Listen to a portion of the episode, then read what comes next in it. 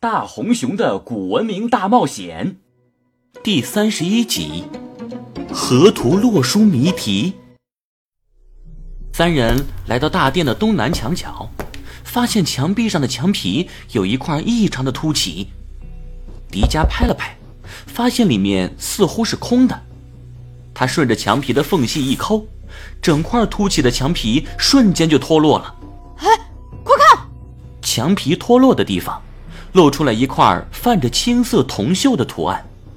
图案上画着一只乌龟，乌龟的后背上刻着一个正方形。正方形当中又被两横两竖切开，呈现了九个大小相同的格子，每个格子当中都是一个可以转动的小齿轮，齿轮上还写着中国古代的数字。啊，这不是九宫格吗？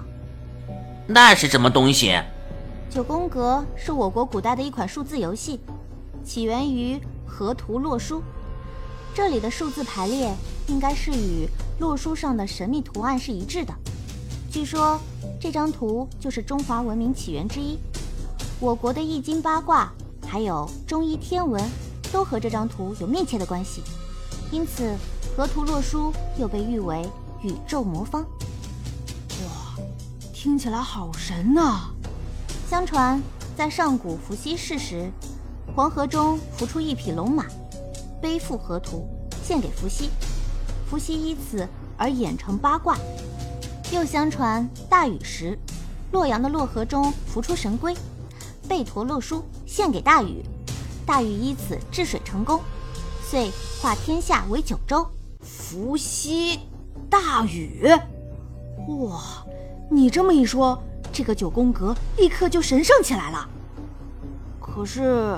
这里藏个九宫格是什么意思呢？你们看，九宫格每一列、每一排，甚至每一斜的三个数字加起来应该是十五才对。但是这个九宫格显然是乱的，我来重新给它排列一下就行了。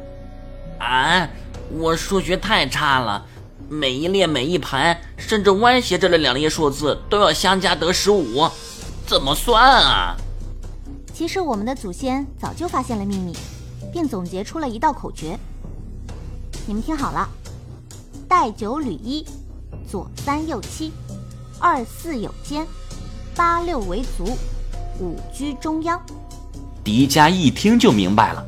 哦，所以带九履一，第一列和最后一列当中分别是九和一，左三右七，中间那一列左边是三，右边是七，二和四。分别排在九的两侧，六和八分别在一的两侧，最后中间的格调成五。迪迦，你也蛮聪明的嘛，哼，我来试试。千岁按照九宫格数字排列，依次拨动九个格子里的数字转盘。